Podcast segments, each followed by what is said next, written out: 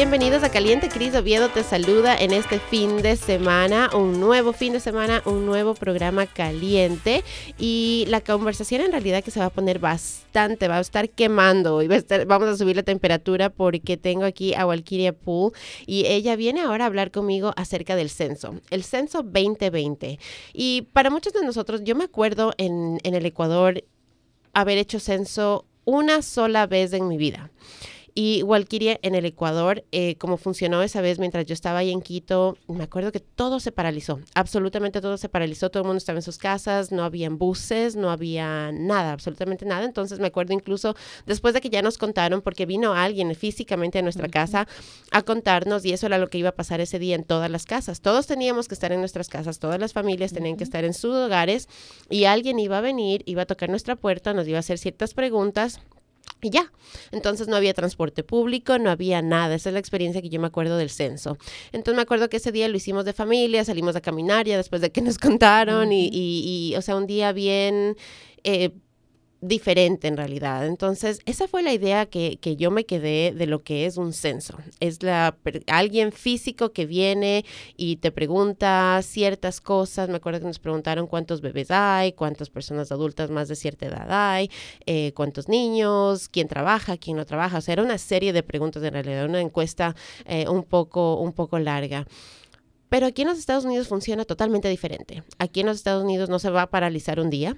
No, es que van a dejar de, haber los, de correr los buses todo un día y va a venir alguien a tu casa necesariamente a tocarte la puerta, a hacerte estas preguntas. Y hay muchas otras variables también dentro de lo que es el censo. Así que todas esas preguntas las vamos a contestar hoy aquí junto a Walkiria.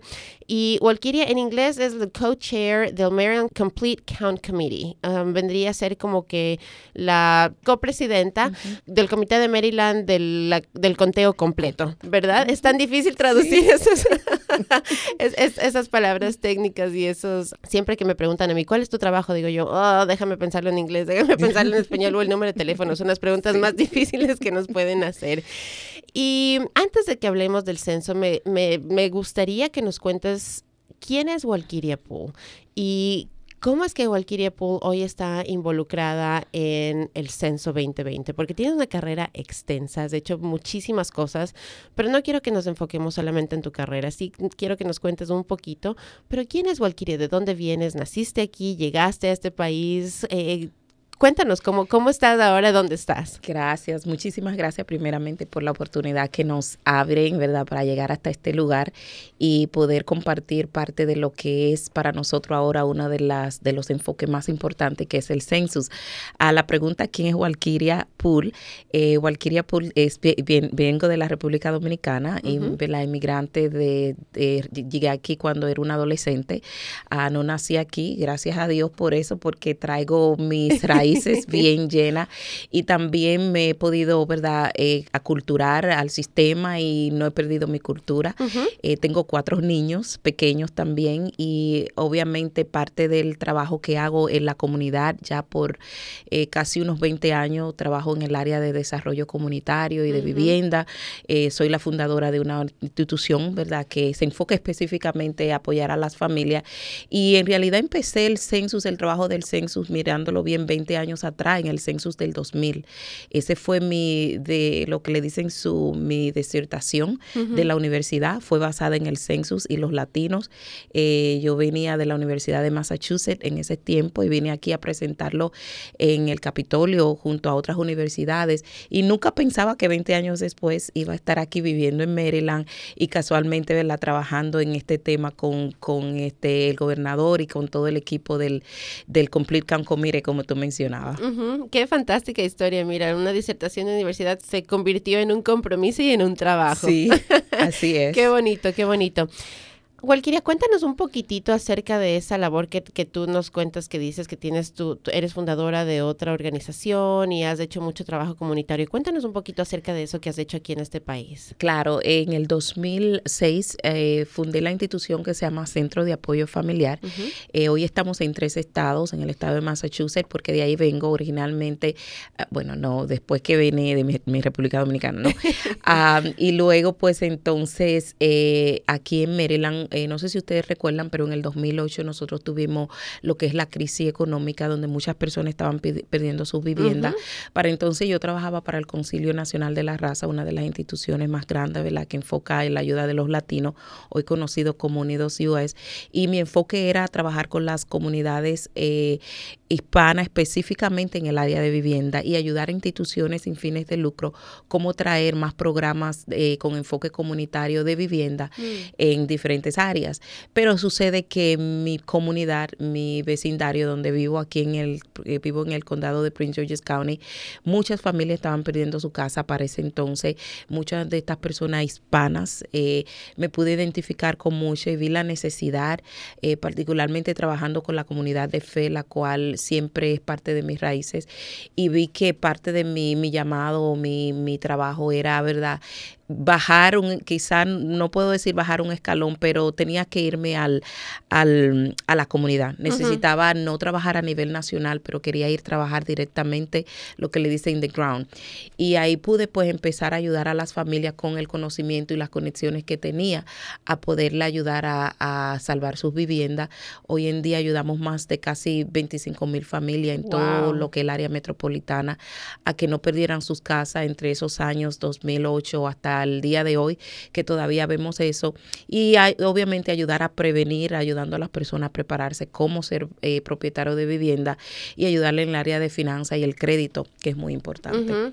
Fantástico. Entonces, has sentido en realidad y has vivido, convivido la, la realidad de nuestra comunidad y los retos, porque son retos que, oh, que sufrimos y que cosas que nos pasan realmente porque como decíamos, ¿no? El sistema aquí es totalmente distinto. Yo te contaba mi experiencia del censo en el Ecuador, la única experiencia que me acuerdo de la que tengo recolección y es 100% distinto a lo que pasa aquí. Aquí pasa el censo cada 10 años eh, y, es, y, se maneja de una forma totalmente distinta a lo que yo recuerdo, eh, lo, que lo que fue mi realidad en Ecuador. Y eso nos pasa en todos los aspectos de la vida.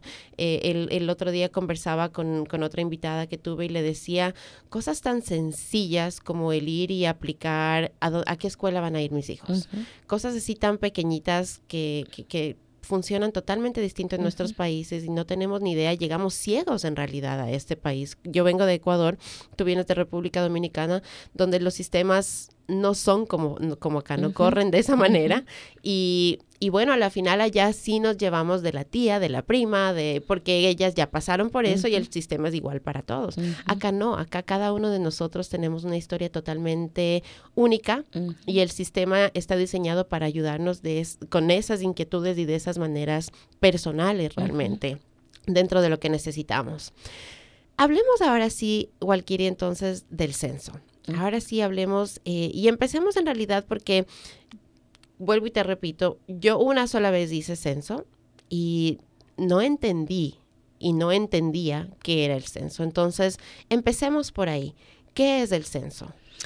Mira, el census es la oportunidad donde le, nos ayuda a saber cuánta persona existe en este país. Básicamente, eh, aparte de eso, ¿verdad? Nos ayuda a nosotros a poder identificar cuál es el presupuesto que se necesita alocar para diferentes vecindarios, eh, condados, estados. Y él obviamente es lo que nos ayuda también a identificar quiénes son los que nos pueden representar a nivel del Congreso, a nivel del, ¿verdad? del Senado. Eh, el census es bien amplio, pero es bien, al final del día es bien sencillo, es, es un contaje, o sea, es contar cuántas personas existe para entonces, luego que tú sabes cuántas personas tenemos, cuál se conecta bastante, cuáles son, cuál es la, la, el presupuesto que se necesita alocar para poder ayudar a esa cantidad de personas que existe y quiénes son las personas que tienen que estar representando a esa específica ¿verdad? población que se ha contado.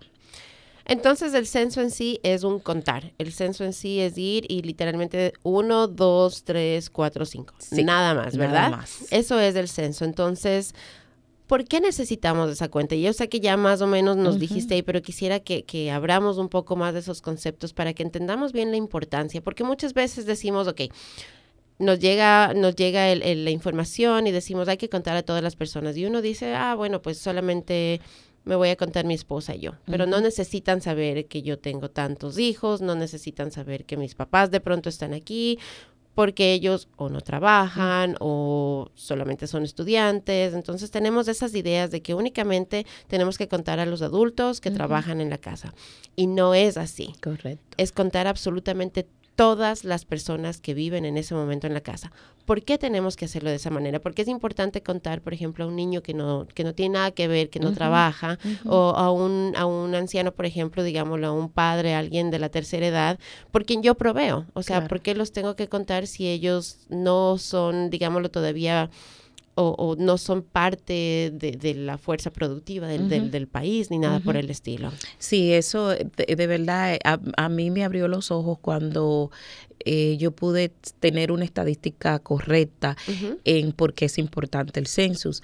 Y mm, ya en la parte la parte contable la parte financiera que es obviamente lo que al final del día impacta bastante cada una de las personas. So por cada familia o cada individuo, cada persona que no se cuenta, el Estado pierde 18.250 dólares cada 10 años. Wow. Esto significa que si en dado caso, vamos a ponerte un ejemplo, un niño que solamente tiene un mes de nacido, 10 años de ahora, esto significa que el niño va a tener 10 años y un mes cuando vuelve el próximo census. Ese niño ya va a haber pasado por lo que es eh, pre, kinder, kinder, primer, segundo grado. Y cuando tú vas a la escuela, pues se espera de que haya maestro, se espera de que haya una facilidad donde ese niño pueda ir, se espera de que va a haber alimento, se espera de que van a haber programas después de escuela. So, toda esa información es donde nosotros podemos calcular cuánto le va a costar a esa escuela eh, eh, o a ese condado tener esa escuela porque se espera tener es cantidad de niños que van a estar pasando por esos grados. Entonces, tú dijiste un punto muy importante, lo que es la, como no están en la fuerza laboral ni los niños ni los ancianos, no, se cuentan y hemos perdido demasiado dinero. O sea, el, por dos décadas el estado de Maryland continúa teniendo la misma estadística, la cual es el 70% de la población que solamente se ha contado.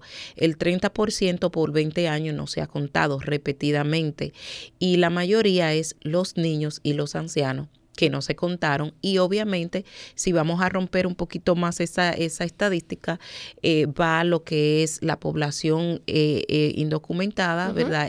Particularmente y la, y la población más vulnerable o la que menos se deja contar o que es más difícil de alcanzar por el asunto de que vamos obviamente vamos a tocar el temor y todo eso. O la información de que no sabían o yo no sabía que era importante contar a mi niño de un año o mi, mi suegra o mi o mi abuelo de, de la tercera edad. Claro, porque yo proveo por ellos, entonces no había necesidad, yo no vi por qué ellos tenían que ser contados y el que provee aquí en la casa soy yo.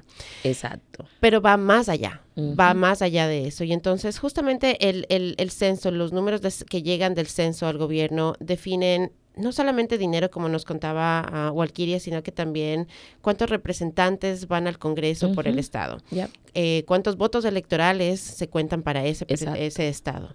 Y los fondos justamente para el gobierno. Entonces, quisiera que abramos un poquito más de esas tres ideas, ¿sí? Y, y, y la importancia de cada una.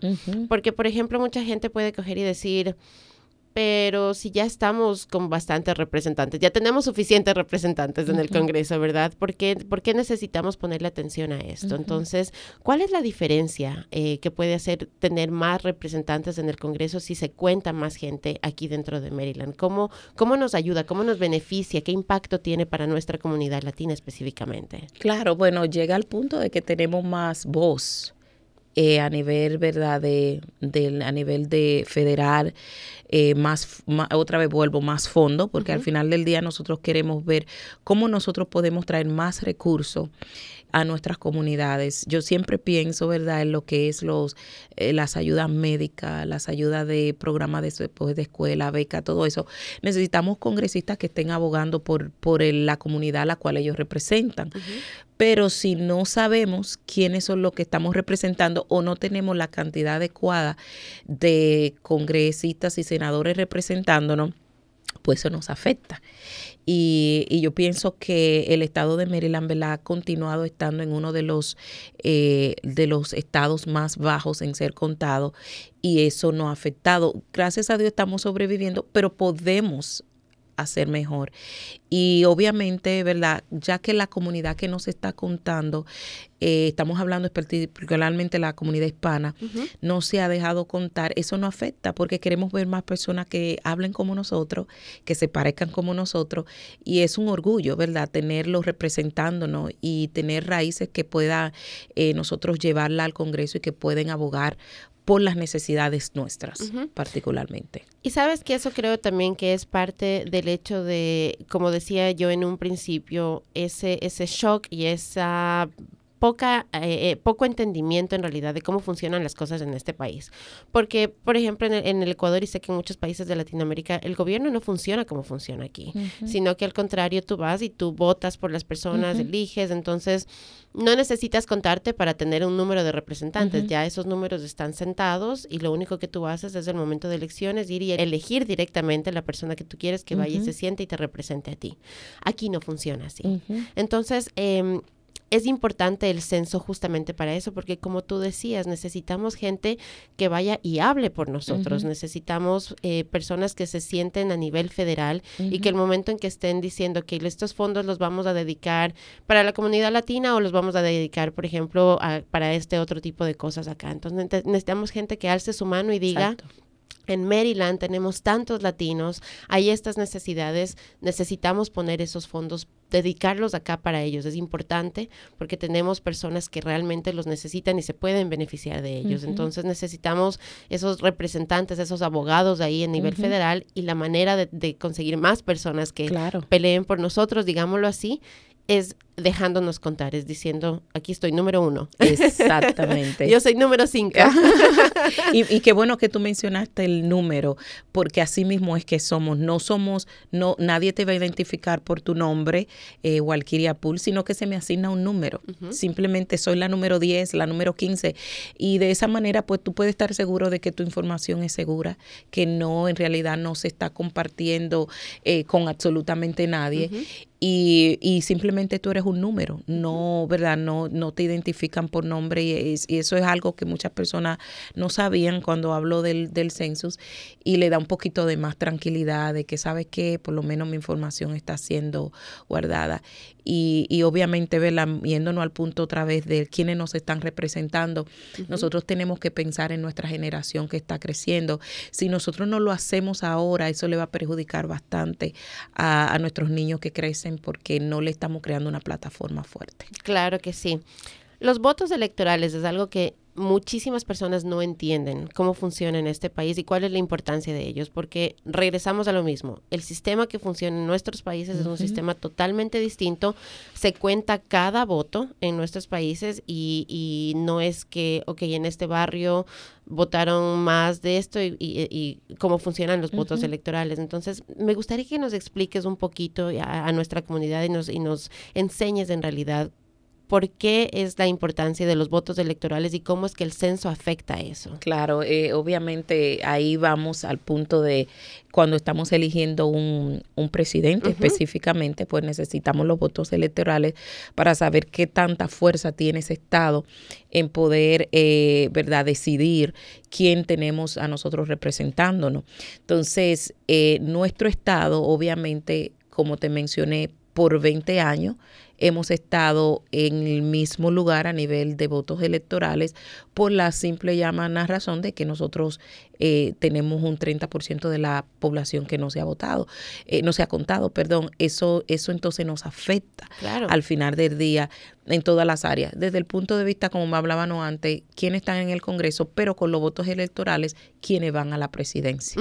Y obviamente quizás te dirá, bueno, yo anyway no tengo, no estoy registrado para votar, pero cuando tú te dejas contar, ya tú estás apoyando a que a quién eh, nosotros elegimos para presidente, porque lo, inmediatamente ya tú empiezas a ser contado en el punto de los votos electorales. Claro.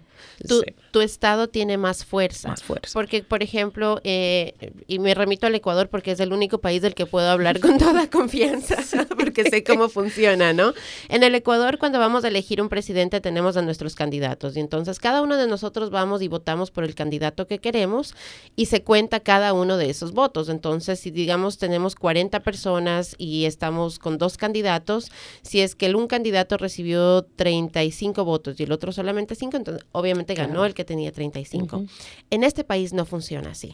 En este país sí es verdad que todos vamos y otra cosa que es diferente es que en el Ecuador es obligatorio. Ir a votar es obligatorio, no tienes opción, tienes que hacerlo. Aquí no, aquí no es obligatorio, aquí es em, opcional. Entonces, las personas que deciden ir y votar van y votan en su estado por el candidato que quieren. La importancia de los votos electorales es que, ok, si en este estado eh, ganó cierto candidato, y corrígeme si estoy en, lo incorrecto, entonces ese candidato recibe el número de votos electorales que le corresponden a ese estado. Correcto. ¿Correcto? Así es. Entonces no es que cada persona que vota se, cuenta. No es así el momento de votar por un presidente, sino que ese número de votos electorales, ese es, ese es el número que se le da al candidato que ganó en ese, estado. Exacto. Entonces, esa es la diferencia. Y por eso, y ahí es donde nosotros, vuelvo otra vez y reintegro, quizá tú dirás, bueno, yo no soy un ciudadano de este país, por lo tanto, yo no voto, pero al tú registrarte y documentarte en el, en el census, ya estás ayudando a que ese Estado coja más fuerza para elegir el presidente eh, que, vamos a elegir. Entonces ya, y, el, y entendiendo que el, census hay que verlo desde el punto de vista como lo vemos el, votar, que es una obligación civil, es una responsabilidad civil que nosotros tenemos y que obviamente este es un país que nos ha abierto las puertas nosotros como, como inmigrantes y somos súper agradecidos por, por tener la oportunidad de estar acá, yo pienso que una de las áreas que nosotros podemos ayudar, porque solamente nos beneficia a nosotros, aparte de que beneficia el país en general, es nosotros dejándonos contar. Totalmente de acuerdo. Hablamos un poquito ya acerca de los fondos, pero me gustaría que expandamos mucho más la idea, porque personalmente yo siento que el área de los fondos es donde realmente se ve el impacto del censo. Y como tú nos abriste los ojos, son más de 18 mil dólares por persona que no se cuenta en 10 años. Es increíble. O sea, la cantidad de, de, dinero que se está perdiendo es, es exuberante en realidad. Exacto. 30% por 18 mil. Hagan matemáticas, por favor. Sí, sí, no, estamos hablando de casi unos 36 millones de dólares que no entraron al Estado. Es impresionante. Entonces, el momento en que estamos hablando del censo y el impacto que hace en nuestra comunidad y, y cómo se, se distribuyen estos fondos, ¿Qué tipo de programas, qué tipo de impacto, qué tipo de cosas son las que estamos perdiendo al no dejarnos eh, contar en el censo? Bueno, estamos hablando de, afecta a todas las áreas. El área de educación siempre la, la tomo obviamente porque los niños son lo que menos se cuentan o que creen que no deben de ser contados, pero esto va a afectar eh, qué cantidad de niños por eh, profesor vamos a tener. Mm. Eh, vemos en algunos condados, específicamente puedo dar el ejemplo, el condado de Prince George's County, donde eh, yo resido en aquel lugar, muchas, muchas de nuestras escuelas están sobrepobladas, casi por un 200%, porque tuvimos casi el 60% del condado no se dejó contar. Entonces, estamos hablando que el condado no estaba preparado para la cantidad de niños que ahora tienen las aulas. Entonces, la cantidad de los alimentos que se le dan, los, los, los snacks que se le dan a los niños, los lunch, eh, los programas de, de, ayuda de alimentos, eh, los, los, programas después de escuela.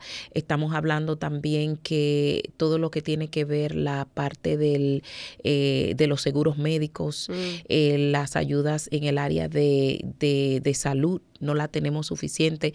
Vamos al punto de la transportación, no tenemos suficiente transporte, eh, porque de ahí es que salen los fondos, las, las calles. Eh, ustedes pueden ir en al diferentes lugares y tú puedes identificar las áreas que no se dejaron contar, porque tú vas a ver las calles peores, tú vas a ver la comunidad en peor en peor. O sea que es así de específico. Así de específico. Ah, mira. tú puedes ir manejando un condado y entrar a otro y tú puedes decir, aquí no se dejaron contar. ¿Por qué no se dejaron contar? Eh, bueno, por las causas que vamos a estar hablando, pero tú vas a ver las calles, tú vas a ver las escuelas, tú vas a ver los hospitales sobrepoblados, menos recursos. Eh, y físicamente más deterioro. Obviamente tú vas a ver las casas que no van a tener el valor que quizás necesitan tener. ¿Por qué? Porque van conectadas con las escuelas y si las escuelas no son buenas, obviamente las casas tampoco van a tener un buen valor.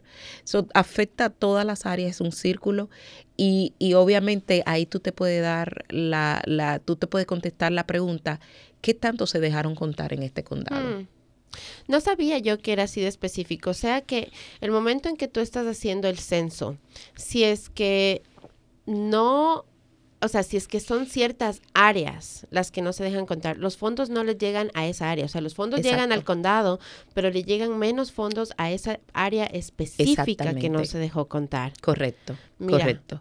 So, el, el gobierno, ¿verdad? El gobierno federal tiene seis, 675 billones de dólares alocado para repartir en diferentes estados, basado en la cantidad de personas que se cuentan en el estado. Entonces el, gobierno, el estado, el estado, ¿verdad? Entonces luego empieza a repartir los fondos a nivel de los condados. Entonces los condados a nivel de las ciudades y las ciudades a nivel de los diferentes vecindarios como basado en la cantidad de personas que el census dice que estaban ahí. Mm. es la única manera que ellos pueden justificar los fondos que le entregan. Y estamos hablando de 10 años, perdón. Sí, y cada, 10 años, sí. Eh, un par de preguntas antes de que hablemos de las barreras, en realidad. Eh, eh, hablemos, por ejemplo, de una persona que está embarazada. Una señora que está embarazada ahorita, ya está el censo, está embarazada. ¿Tiene que contar a ese bebé? Porque como tú decías, en 10 años va a haber, ya sabes que va a llegar el bebé eh, y, va a pasar por la escuela, todo. Entonces, es necesario que si alguien sabe ya que está embarazada, el momento en que es, llega el censo, ¿cuente a ese bebé o no? Él tiene que haber nacido. Ok tiene que haber nacido. Perfecto. Entonces, si usted está embarazada, no es necesario que cuente al bebé todavía. Sí, todavía no, exacto, no le saben el nombre del baby. Bueno, quizá lo tiene, pero ya tiene que haber, aunque tenga minutos de nacer, ya lo puede contar, pero necesita haber nacido. Perfecto. Personas que, por ejemplo, porque hay mucha gente que dice, mis papás vienen y, se quedan con nosotros aquí seis meses o, el, tiempo desde la primavera hasta que ya empiece el frío, pero en el frío se van para Florida, ¿cierto? Porque es más caliente y viven allá, residen en Florida. ¿Dónde se tienen que contar los señores? ¿Tienen que hacerse contar aquí en Maryland o en Florida? Eh, cuando, donde estén el día del census. Ok. So, el census es el primero de abril. So, si ellos están en Florida, que entonces las personas allá lo cuenten. Si están aquí en Maryland, que entonces se cuenten acá la idea es que, estén contados en algún lugar. Y si por alguna razón, digamos, eh, se contaron aquí y después se contaron en Florida, ¿el gobierno puede eh, darse cuenta? No, o sea, oh. puede darse cuenta de que, de que se hicieron dos veces y decir, no los vamos a contar, los vamos a contar una sola vez o algo así. Sí, no, no, eh, no, no, se van a dar cuenta. de hecho, es preferible tener ese problema de que se doble contaron que, que, no se hayan contado. Y tú dijiste penalizar, entonces asumo que no, porque si no, se van a dar cuenta, claro, entonces... No, no, para nada, no, no hay nada de penalidad en esto. Si estás ahora, el censo en abril se abre y tú estás viviendo en Maryland, pero te salió un trabajo o por circunstancias de la vida y nuestra comunidad se mueve bastante, porque los latinos nos movemos, hay mejores trabajos en, en, qué sé yo, en Virginia, entonces nos vamos para Virginia, tanta cosa, pero ya me conté en Maryland. Tengo que informarle al censo que me moví, porque ya me conté en Maryland, tengo que decirles me cambié de estado o algo por el mm, estilo o no. No, no realmente. So, el census en realidad se van a abrir las puertas el 13 de marzo. Em, y a partir del 13 de marzo ya las personas pueden empezar a llenar em, la, la, planilla del census eh, vía internet. o vía por teléfono. Y el, obviamente luego para el primero es que se puede empezar a enviar por correo. Pero si está en donde está ese día, eh, obviamente no tiene que estar llamando al census, si está bregando, cambien mi dirección, porque es demasiado. Obviamente ya donde usted está, ya tiene que dejarlo así.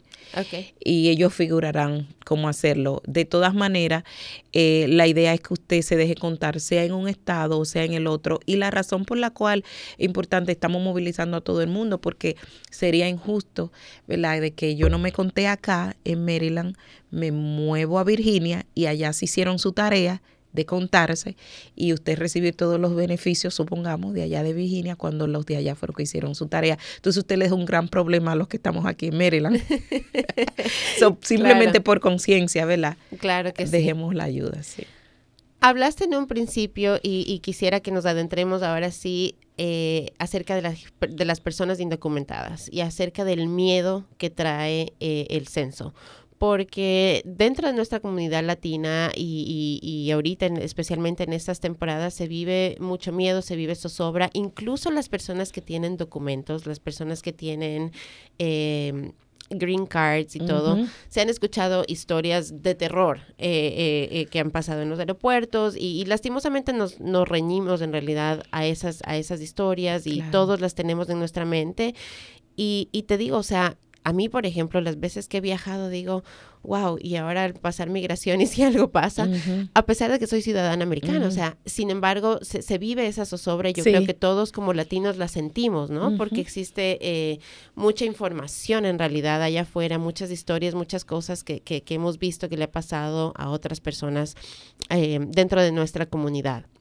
Entonces, es lógico que si alguien no tiene documentos o si alguien eh, está todavía en proceso de, arreglar sus documentos o sencillamente, como te vuelvo y te repito, una persona ciudadana, o sea, dice, pero es que, ¿cómo van a utilizar esta información? ¿Y cómo sé que no me van a venir y me va a causar a mí problemas mm. después si yo les cojo y les doy toda esta información? Entonces, quisiera que le, que le enseñemos un poco a la comunidad y le contemos exactamente qué tipo de información se va a pedir qué tipo de información nunca van a encontrar ahí, porque por ejemplo alguien me decía, es que me pidieron mi número de socio, eh, me pidieron eh, todas estas preguntas que yo no entendía para qué me estaban haciendo, ah, porque hay gente que toma ventaja también en oh, estos momentos, ¿no? Entonces, quisiera que en realidad eh, le eduquemos a, nuestra comunidad primero sobre cómo se utiliza la información y, y, por qué no corren riesgo en realidad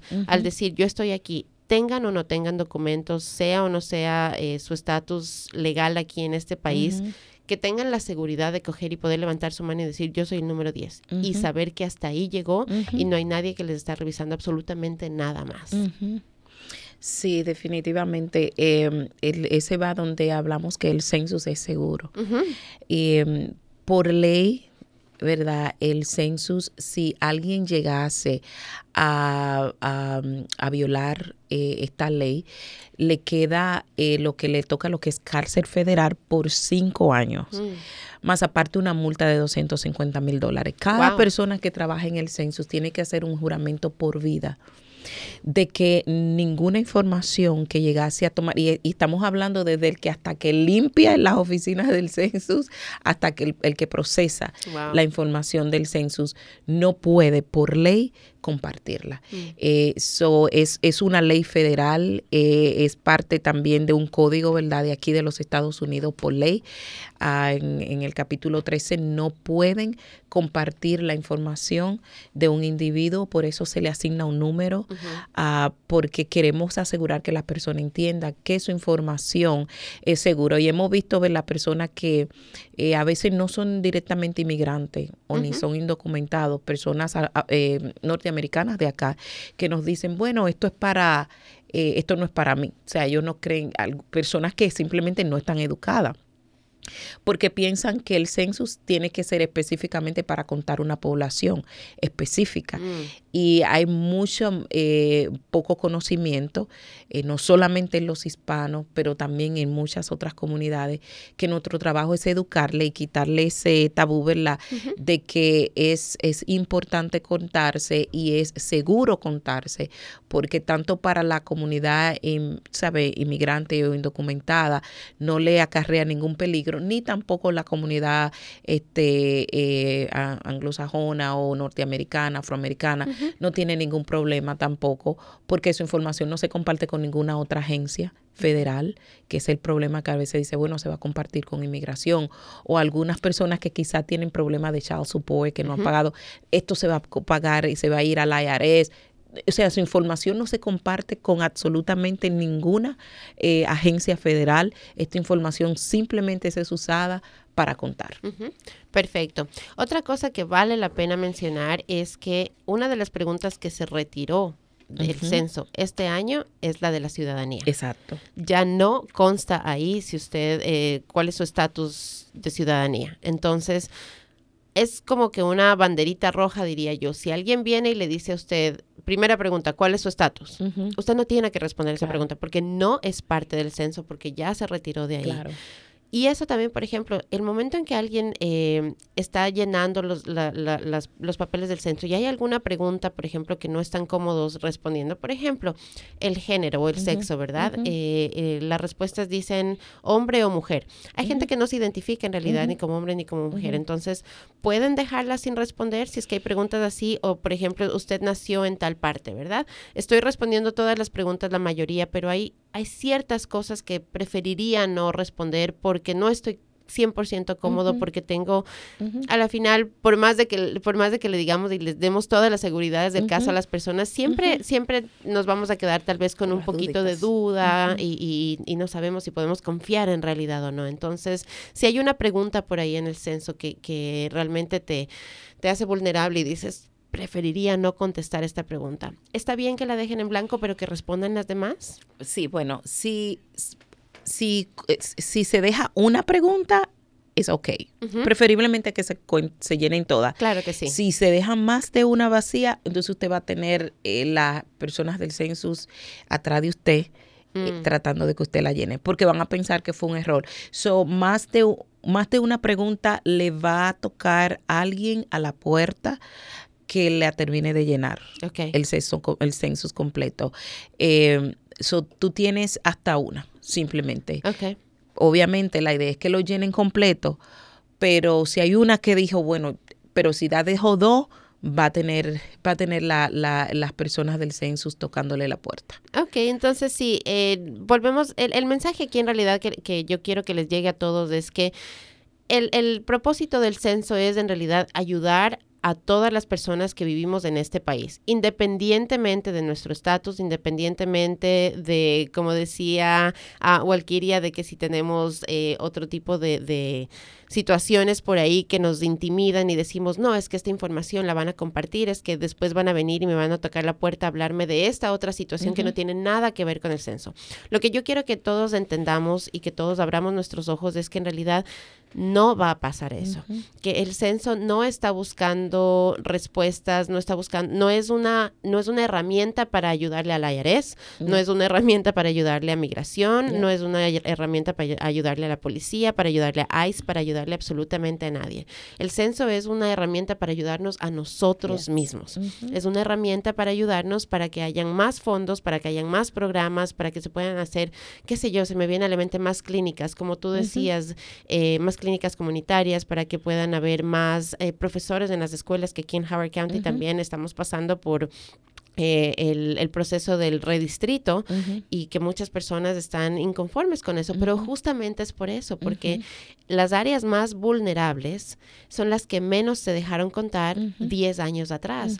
Y esas son las escuelas que, tienen los problemas hoy. Entonces, es muy claro teniendo ya el entendimiento de cómo funciona el censo. Y no es que, bueno, es que ya Western Howard County se está dejando contar, entonces ya todo el condado va a recibir mucho más dinero. No, tú nos acabas de abrir los ojos y nos acabas de decir que si en su barrio.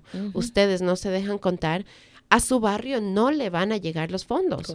O sea, usted está perdiendo dinero, se está sacando dinero de su bolsillo al no llenar el censo, al no decir, aquí estoy, soy el número 20, el número que le toque. Entonces, déjese contar, es importante. Como le vuelvo y le repito, una pregunta que no le van a hacer porque ya no consta en el censo es ciudadanía, estatus de ciudadanía. Entonces, si ese era su temor, puede quitárselo totalmente porque ya ni siquiera consta en el censo en este año. Entonces, los invito a todos en realidad a que a que abran a que abran en realidad un poco esa, esa idea, que abran su mente y se, se, dejen, se dejen contar este año para que nos lleguen más fondos porque nos hacen falta. Oh, Nuestra comunidad es grandísima. Aquí en el condado de Howard tenemos muchas personas latinas y cada vez llegan más porque es un condado fantástico. El estado de Maryland en sí me parece a mí que es un muy buen estado. Tenemos fuentes de trabajo. Hay ayudas porque hay muchos recursos, hay ayudas, pero podrían haber muchas, muchas más si nos dejamos contar. Entonces, ayudémonos nosotros mismos mediante el censo, dejando nos contar en el censo. Correcto. El censo 2020. ¿Por qué lo hacemos cada 10 años, Walkiria? ¿Por qué no se hace cada 5 años o, cada año? ¿Por qué cada, cada 10 años? ¿Cómo, ¿Cómo funcionan esos parámetros ahí? Es, fíjate, ese es un buen punto y de hecho esta mañana venía hablando, estaba conversando con mi mamá que de hecho ella me dijo que trabajó unos años en el census en mi país y y obviamente, ¿por qué 10 años? ¿Por qué no cada 5? ¿Por qué no es más largo la temporada también de, de, de, que se conte? O sea, si se le da la oportunidad de tener quizá dos meses, seis meses para la persona contarse. Todo eso, eh, eso es algo que obviamente ya es parte de las de las leyes que ha escrito este país, eh, sea, parte de lo que ellos ya han, puesto, los, parámetros que han puesto para el contagio y para el control de, esta nación. Eh, se le hace más fácil hacerlo cada 10 años, es menos costoso porque quiero que sepa que el census cuesta mucho mm. dinero al gobierno para trabajar. Estamos hablando de que millones y millones y millones de dólares se invierten, eh, sea en trabajo para todas estas personas empleadas que tienen que trabajar en, esto, todo el sistema, eh, la, publicidad, eh, es bastante, bastante costoso. Entonces, es la mejor manera de poder quizá menos eh, o lograr ahorrar más, si se puede poner así, en, todo este proceso del, del, censo. Si tiene más sentido porque obviamente para las personas que están haciendo investigaciones, una data de 10 años es lo suficientemente, eh, eh, no es tan extensa, no es tan corta, con eso pueden ellos hacer la, el trabajo que puedan hacer. Claro que sí. Ahora sí hablemos del proceso en sí del censo, porque ya creo que con todo lo que hemos hablado hemos entendido exactamente qué es, cómo funciona, para qué nos sirve, por qué es importante que nos dejemos contar. Eh, hemos entendido ya y hablado que no nos afecta a, nadie que estemos en este país y que es muy importante al contrario que contemos desde el niño que acabó de nacer hasta el adulto más, de, más, edad que tengamos en nuestra casa. Entonces, ¿Cómo es el proceso? Porque yo sé que ahora en, marzo es cuando en realidad empieza con fuerza y nos va a llegar algo en el correo. Sí. Algo que es nuevo este año es que lo vamos a poder hacer por internet. Eso es, eh, no había todavía esa opción hace 10 años atrás. Entonces, ¿qué es lo que podemos esperar? ¿Qué es lo que vamos a ver y cómo podemos dejarnos contar? ¿Cómo hacemos para que nos cuenten? Claro, eh, a, las, a partir de la eh, segunda semana, obviamente como mencioné, el, la, el 13 de marzo ya los sistemas están activados para la persona empezar a dejarse contar. En principio de, la, de marzo van a recibir ya dos, eh, van a recibir una postcard en su casa. Son dos postcards total que van a recibir. una la primera semana, creo que la otra la segunda, dejándoles saber eh, a partir del 13 se activan las, las fuentes de comunicación a través del internet o por teléfono para usted dejarse contar. No lo podrá hacer em, en, o sea, en, por correo para el 13, solamente a partir del primero de abril sí. Pero nosotros le estamos eh, enfatizando a la, principalmente a la, nuestra comunidad hispana que salga de eso lo más pronto. No espere tener que alguien toque a su puerta para que llene el documento, sino que si usted puede hacerlo por, eh, por teléfono, están en todos los idiomas, o sea, todos los idiomas que, que se habla está disponible, que lo haga o lo haga por eh, vía internet. Todas las librerías públicas estarán abiertas para ayudar a las personas a asistirle. Si usted no tiene una computadora en su casa, pues las librerías van a estar disponibles para eso. y si necesita, obviamente, eh, ir a cualquier organización sin fines de lucro, mayoría de las organizaciones sin fines lucrativas, como la que nosotras yo trabajo, pues eh, van a estar disponibles para hacerlo. También las o instituciones de fe, las iglesias, eh, están todas bien conectadas e informadas con el census, que también le puede ayudar en todo eso. Si una persona dice, bueno, es que yo no sé escribir, pues hágala por teléfono, así no tiene el problema de escribir absolutamente nada. Otra persona lo va a escribir por usted. Si dice, bueno, yo no entiendo de tecnología, pues vaya a la librería, alguien le hace eso para usted. Eh, en vez de tener que llenar el formulario, que quizá no va a entender las preguntas, pues usted va a tener a alguien, eh, obviamente, por teléfono o por el eh, si va a las librerías que le pueden ayudar a hacerlo.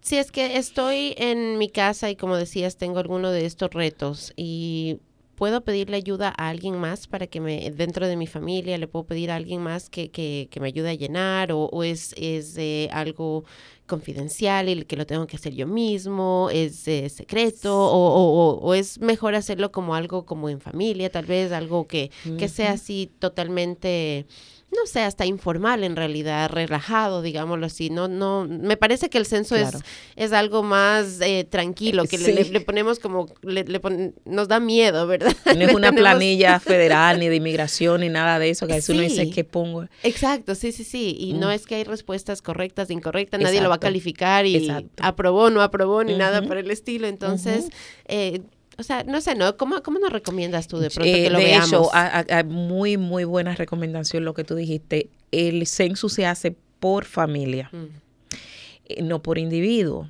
So, eh, supongamos que tú eres la persona que va a llenar el census en esa casa, aún tú tengas tu basement rentado, vamos a suponer, o tenga familiares que están ahí, o le rente una habitación a alguien. Acuérdate que aquí no importa, nadie quiere saber tus, tus negocios aparte, oculto, nadie. Eh, pero sí lo que queremos aquí, lo que estamos en el negocio de saber cuánto, mientras más personas nos contamos, mejor para nosotros. Entonces, es preferible asignar una persona en la casa que llene toda la información de todo. Eh, aquí vive mi mamá, mi papá, mi suegro, mi tía, mi abuelo. Eh, el perro no se cuenta, obviamente, pero todo lo que las personas que existen ahí la cuenta y es preferible asignar una persona, hacerlo así, casi siempre esa información pues ya una persona antemano lo va a saber, más o menos las edades, el color de la piel, la raza, todo ese tipo de cosas, pues que alguien se, se encargue de llenarlo por toda la familia en vez de que una persona eh, tenga que hacerlo por planilla, sino una por familia. Mencionaste dos cosas ahí que quisiera que, que conversemos un poquito más.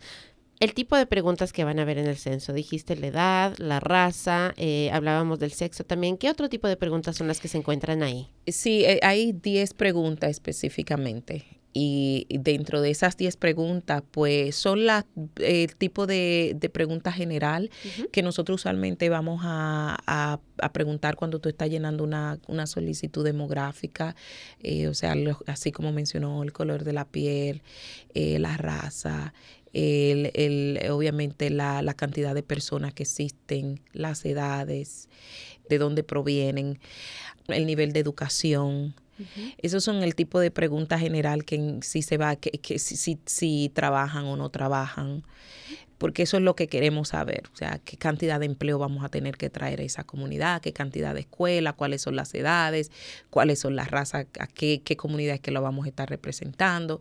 So, al final del día es para qué recursos se va a tener que traer para esa comunidad específica. Te piden entonces tu nombre, todas esas otras preguntas. Y todo el, resto de los nombres de las, exactamente, de las personas que están, las edades, etcétera. Fantástico. La otra pregunta que quisiera que aclaremos un poco, porque dijiste si usted tiene su basement rentado y que es en nuestra comunidad es a ver, muchas, muchas personas compran casa pensando, ok, el basement lo puedo convertir en un departamento y lo puedo rentar y así me ayudo con, la, con, con el mortgage y, es muy, muy normal en nuestra comunidad. Muchas de las personas de nuestra comunidad lo hacen de esa manera. Entonces, las personas que están en el basement no van a recibir una forma porque pues obviamente la casa está bajo el nombre del dueño de la casa, ¿verdad? El dueño de casa entonces a pesar de no tener ninguna relación otra de ser el, el, el, rentero, digámosle así, el landlord, sí, ahí es una de las palabras que no sé traducir bien al español. El rentero le voy a decir, tiene que también poner la información de esa familia, entonces en su planilla o cómo funciona en esos casos. Sí, en ese caso, recuerda, la planilla va a llegar a esa casa. Entonces, el, que está rentando, el, propietario, eh, va a asignar a alguien de esa, ya sea él o puede tener a alguien quien, a quien rente que lo llene por completo. Ahora, obviamente, tiene que asegurar de incluir esas dos o tres personas que están en el basement porque va a enviar una sola planilla.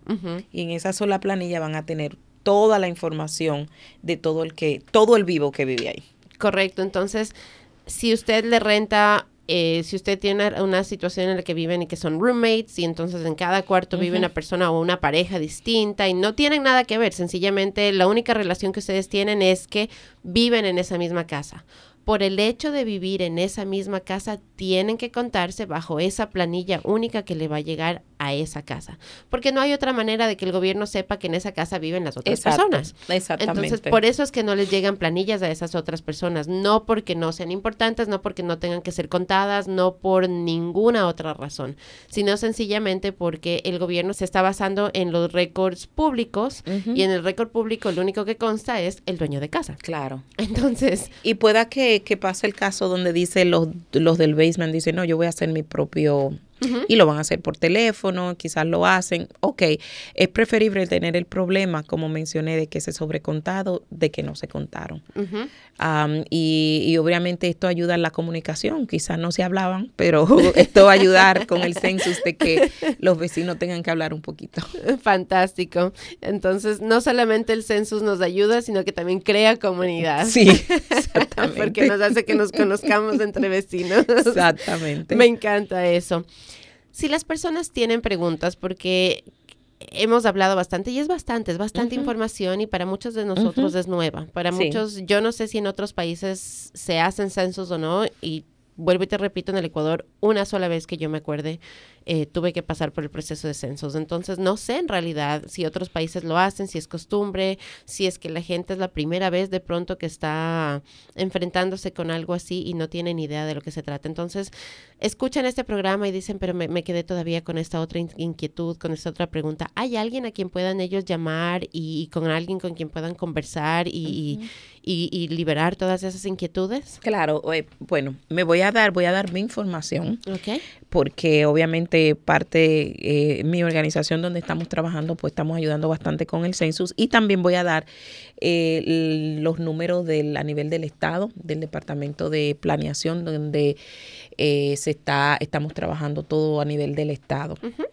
Pero ya que estoy aquí me puedo hacer responsable también y puedo dar mi, mi información, voy a dar mis números.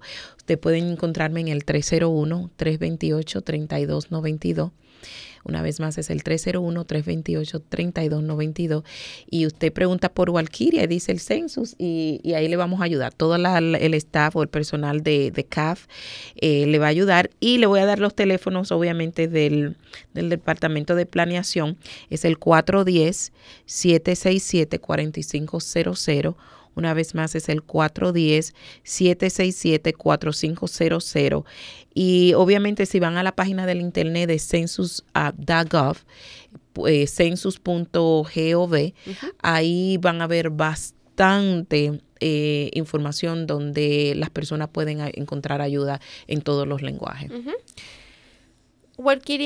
para otras organizaciones, tal vez, eh, digamos, iglesias o negocios mismos que dicen, sabes qué, yo me contacto con cualquier cantidad de personas y, me gustaría ayudar, me gustaría ayudar porque veo el valor, veo la importancia en realidad de sacar esta información y asegurarnos de que la mayor cantidad de personas se cuenten en este año 2020. Necesitamos más fondos, necesitamos más ayuda y queremos en realidad que se sienta la presencia de, nuestra comunidad latina en este census 2020.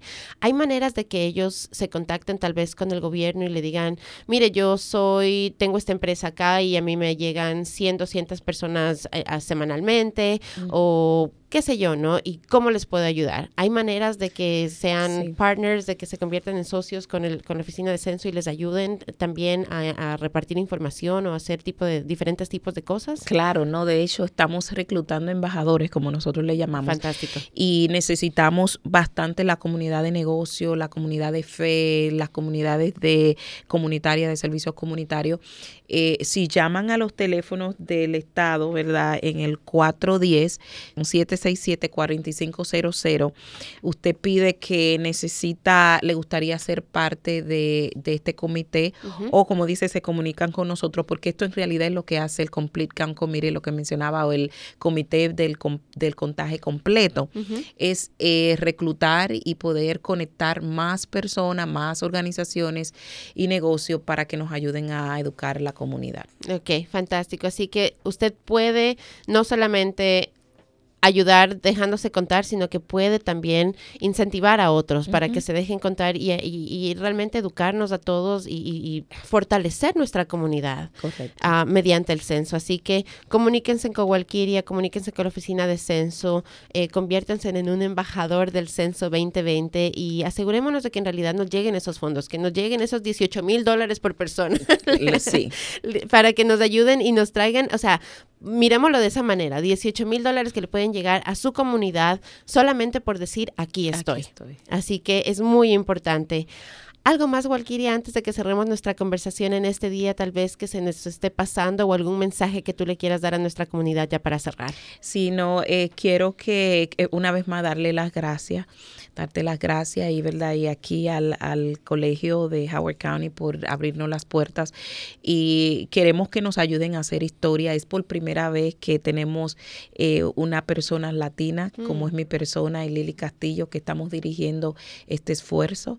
Y nosotros queremos no porque somos nosotros pero por el orgullo hispano de que vamos a hacer historia y que vamos a marcar la diferencia aquí en este estado tan hermoso que nos ha abierto las puertas así que las estadísticas no pueden ser las mismas al final del, ya para diciembre vamos a saber los números final de este año.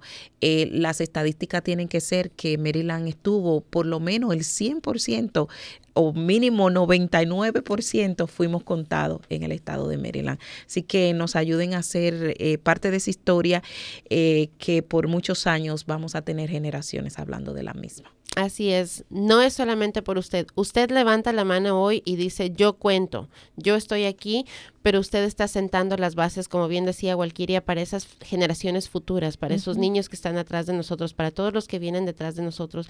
Ellos, no solamente nosotros nos beneficiamos, sino ellos también. Así que déjese contar, levante la mano, diga, aquí estoy y quiero que trabajen, quiero que me manden esos fondos para que trabajen por mi comunidad, quiero que todos estemos mejor, quiero, quiero ayudar, quiero ayudar y solamente tengo que decir soy el número tanto. Aquí estoy. y recuerden que es importante, es fácil y es seguro. Y es seguro. sí. Walkiria, muchísimas gracias por venir, muchísimas gracias por estar aquí en Caliente acompañándome, educando a nuestra comunidad, rompiendo mitos, abriéndonos los ojos, quitándonos las vendas sobre lo que es en realidad el censo 2020 y las maneras, las muchas maneras en las que nos beneficia a todos. Gracias. Y gracias a todos por escuchar Caliente los viernes a las 6 de la tarde, los sábados a las 10 de la mañana y cualquier día, cualquier hora, en cualquier momento, en cualquier lugar en caliente.podbean.com. Que tengan un fantástico fin de semana y nos vemos la próxima semana. Un besito. Connect with us. We are Dragon Digital Radio.